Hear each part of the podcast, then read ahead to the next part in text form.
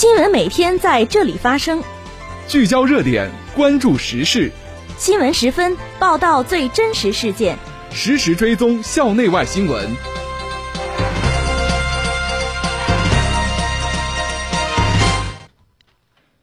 听众朋友，下午好，欢迎收听今天的新闻十分。今天是二零二零年九月九号，星期三，农历七月二十二。今天夜间到明天白天，聊城地区天气晴，气温十九度到三十度。首先，让我们关注历史上的今天。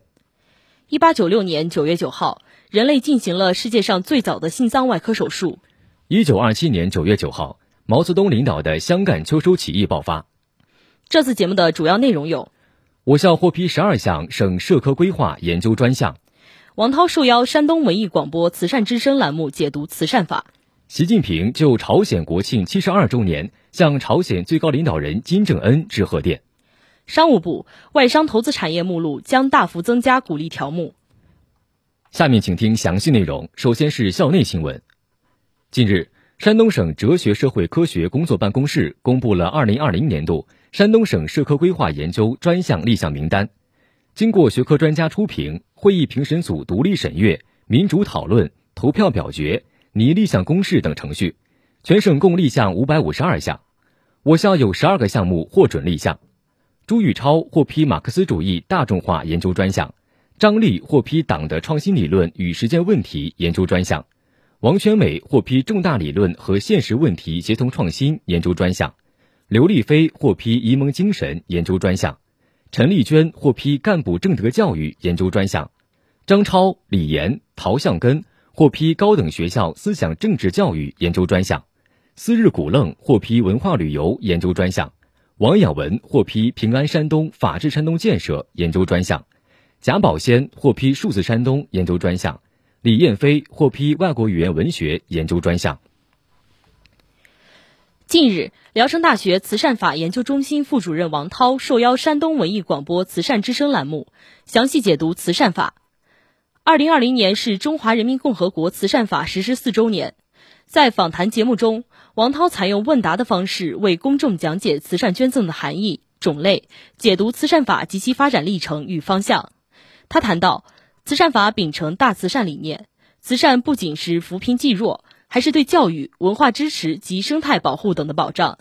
在慈善捐赠中，定向捐赠具备有效、快速、及时的优点，但有可能出现利用政策漏洞来谋取利益，进而违背慈善法立法初衷的缺点。慈善组织不得随意挪用捐赠资金，应坚持公开、公正、透明，还要保护捐赠人的隐私信息，维护其合法权益。下面是学院快讯。九月八号，音乐与舞蹈学院组织部分师生在学院多功能室观看了一切为了人民全国抗击新冠肺炎疫情表彰大会现场直播。师生们表示，抗击新冠肺炎疫情斗争取得重大战略成果。充分展现了中国共产党领导和我国社会主义制度的显著优势，今后一定会以国家勋章、国家荣誉称号获得者和全国抗击新冠肺炎疫情先进个人、先进集体为榜样，大力弘扬伟大抗疫精神。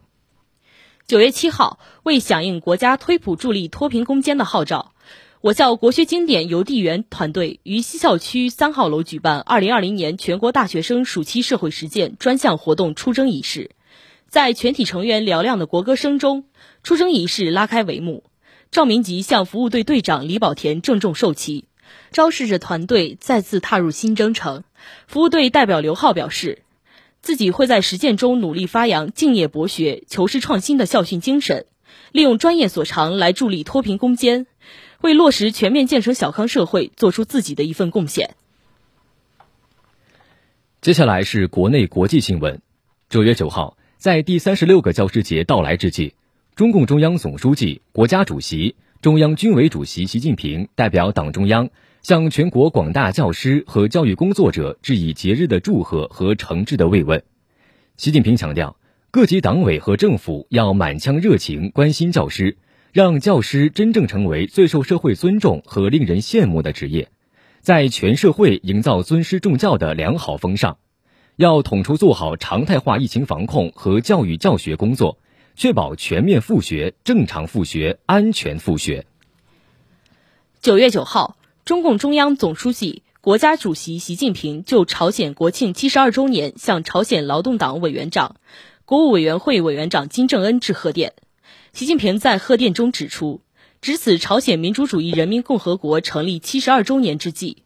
我谨代表中国共产党、中国政府、中国人民，向委员长同志，并通过你向朝鲜劳动党。朝鲜政府、朝鲜人民致以热烈的祝贺和良好的祝愿。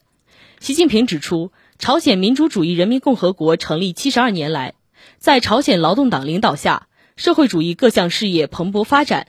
近年来，委员长同志带领朝鲜党和人民贯彻新战略路线，集中力量发展经济，积极推进对外合作交往，取得重要成果。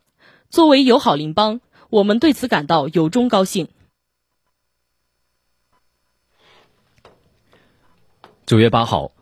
国务院副总理胡春华在京主持召开在华外国商协会座谈会。他强调，中国将坚定不移推动更高水平向外开放，为外资企业创造更加良好的营商环境，带来更多发展机遇。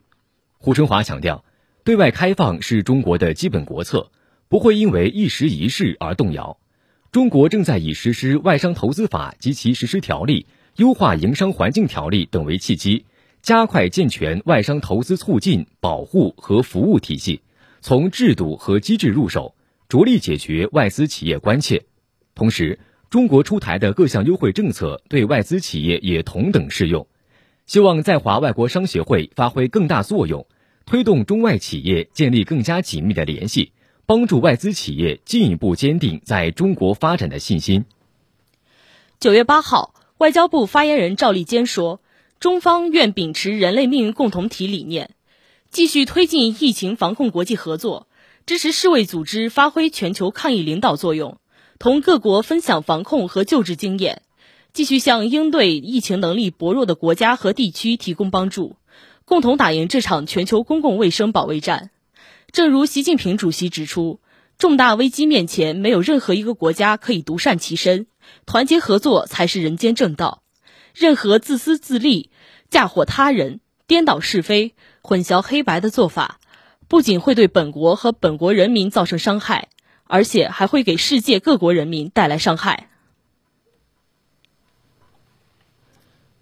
九月八号启幕的二零二零厦门国际投资贸易洽谈会暨丝路投资大会上，大量政策利好密集释放。经济参考报记者从会上获悉。促进双向投资、实现合作共赢已成为广泛共识。值得注意的是，会议期间大规模投资项目集中亮相并签约落地，其中新经济、未来产业等成为各方布局和投资的热点。业内指出，中国坚持引进来、走出去并重，不断推进更高水平对外开放，极大的提振全球投资信心，为后疫情时代世界经济加快复苏。注入强心剂和新动能。九月八号，经济参考报记者从国家发展改革委获悉，近日，国家发展改革委员会同工业和信息化部、公安部、财政部等十三个部门和单位联合印发《推动物流业、制造业深度融合创新发展实施方案》，对促进物流业、制造业深度融合创新发展作出全方位安排，以推进物流降本增效。促进制造业转型升级，实施方案从探索融合发展模式、培育融合发展标杆企业、建立制造业物流成本核算统计体系等方面，明确了到二零二五年的发展目标。明确提出，到二零二五年，物流业在促进实体经济降本增效、供应链血统、制造业高质量发展等方面作用显著增强，主要制造业领域物流费用率不断下降。培育形成一批物流业、制造业融合发展标杆企业等。听众朋友，今天的新闻时分就为大家播送到这里。编辑卢洪德，播音龚雅茹、张冠华。感谢您的收听，下次节目再会。